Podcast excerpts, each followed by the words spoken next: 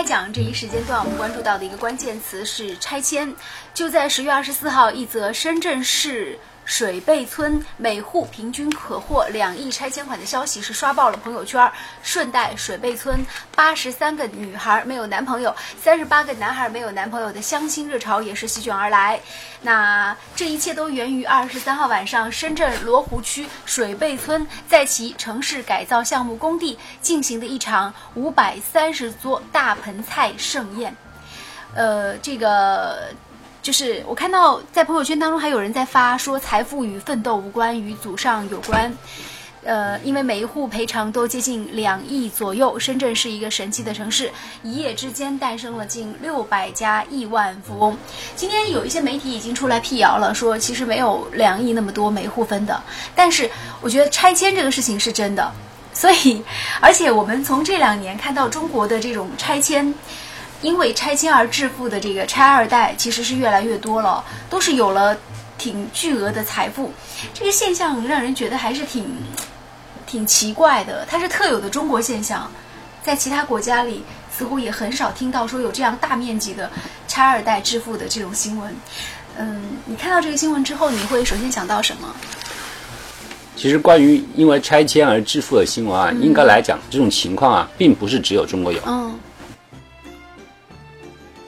呃，关于这个巨额的拆迁款补偿的问题啊，我们首先不谈金额，我们只谈这个事件的一个可行性的话，那么就是说啊，你拆迁了别人的房房子。的话，你相应的要赔偿，这应该是一个天经地义的问题啊。对，尤其是在我们这个所谓的啊一个依法治国的一个一个国家，这完全是一件非常非常，就是应该说是一件呃既合理又合法的一个问题。嗯，但是呢，我们也看到了，就当今。整个社会上面啊，对于啊这种巨额拆迁款的问题呢，我们多多少少来讲是很有非议的。对，包括还有一些带有贬义性质的“拆二代”这种情况啊，这种那个词汇的出现，都说明了我们现在对于这种啊能能够获得高额补偿、高额拆迁款的一个情况，嗯，就是充满了一种抵触的心理。对，那么究竟为什么这种情况呢？我们说实际上。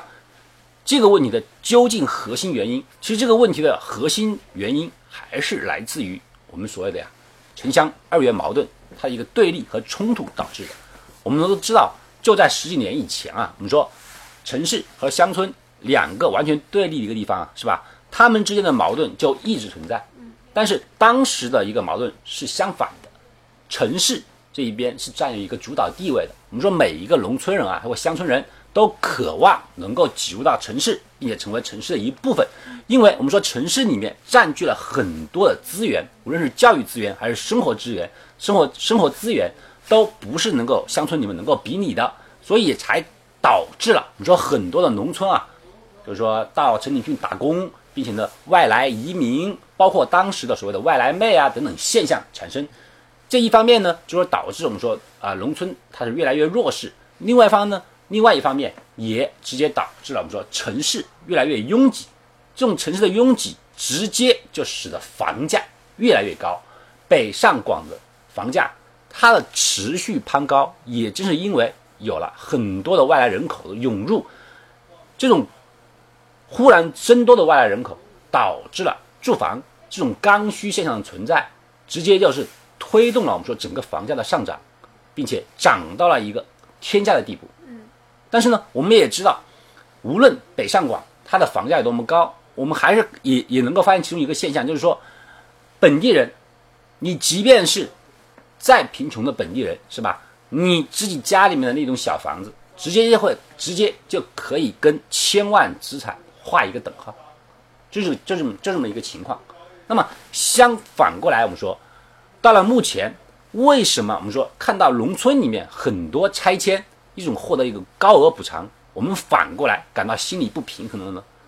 主要就是因为成本太低呀。对，现在主要的问题就是我们说，由于我们整个国家现在的未来的一个发展趋势是加速城镇化，并且呢，还有一种说法就是一亿农民进城。进城。那么我们想说一点就是啊，这个进城它不仅仅是包括了北上广或者说武汉这样的大城市。也包括了未来我们说城镇化里面将修建的一个新城，这种建设，还有包括我们说很多，我们说有一些城市里面呢，它未来一个经济发展，建立的各种开发区，那么呢，就使得拆迁越来越多。我们需要新建成的时候，我们必须拆旧城。那么在这个拆迁过程里面呢，我们就看到一个很有意思的现象，在农村的拆迁户可以获得一个相对高额的一个补偿款。其实最关键的问题就是，农村和城市它这个地价是完全不是一个概念。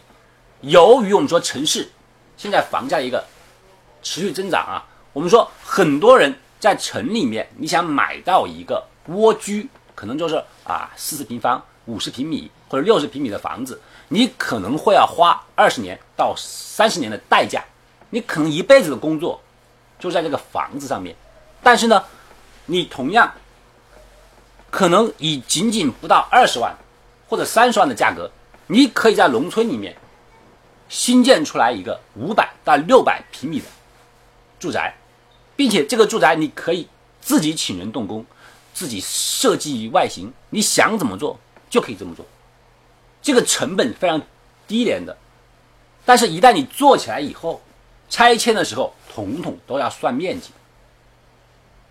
就是说，现在导致一个问题，就是说啊，城里面人用非常高的成本买到了一个非常小的面积的房子，并且呢，你将用你的后半生为这个房子去奉献，哎，去奉献。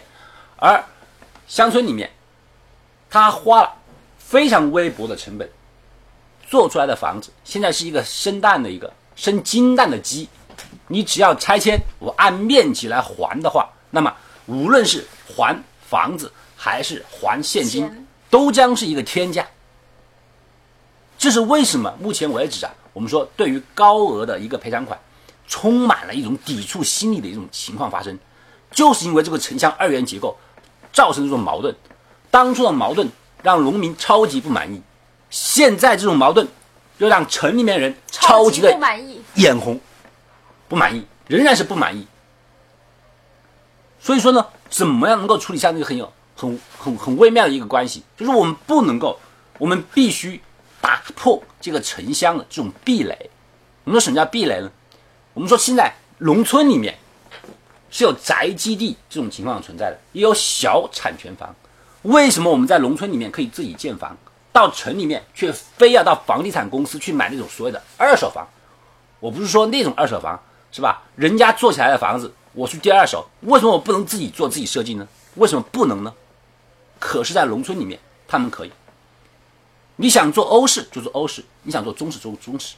你即便想做一个城堡出来，只要你有钱也可以。这就是严重的一种矛盾情况。这种矛盾就是由城乡二元矛盾造成的，它使得城里人和农村人变成了两个截然不同的世界。虽然在一个国家里面，但是我们看到中国的。基础设施建设又是世界第一，这个世界第一它意味着什么？意味着所有的城市到乡村，它有着非常完善的道路体系。你无论是走高速也好，省道也好，你会觉得现在城市和农村之间的差别已经是微乎其微了。我只要现在去买买到一辆车的话，我回一趟农村。这是很很容易的事情，就不像原来我们觉得好像住在农村好像是苦不堪言，在深山老林里面一样啊，这也没有那也不有那也没有。你现在看看我们现在的乡村，它不仅拥有比较好的这种自然环境，是吧？你说网络，还有那个电话啊，煤气、天然气、自来水，什么没有？他的生活条件已经赶上。或者说已经超过了现在城里面那些人了，他们唯一的区别就是说，现在他们的那个工资的收入还是非常低廉的，而这种他们一一而再再而三，就前十几年他们受到这种不公平待遇，通过我们说城市化的拆迁里面，可能说一次性就拿回来了，所以才为什么出现了这么多的拆迁户？因为大家如果心里，嗯，就大家其实如果仔细想想就应该明白，包括很多大城市啊。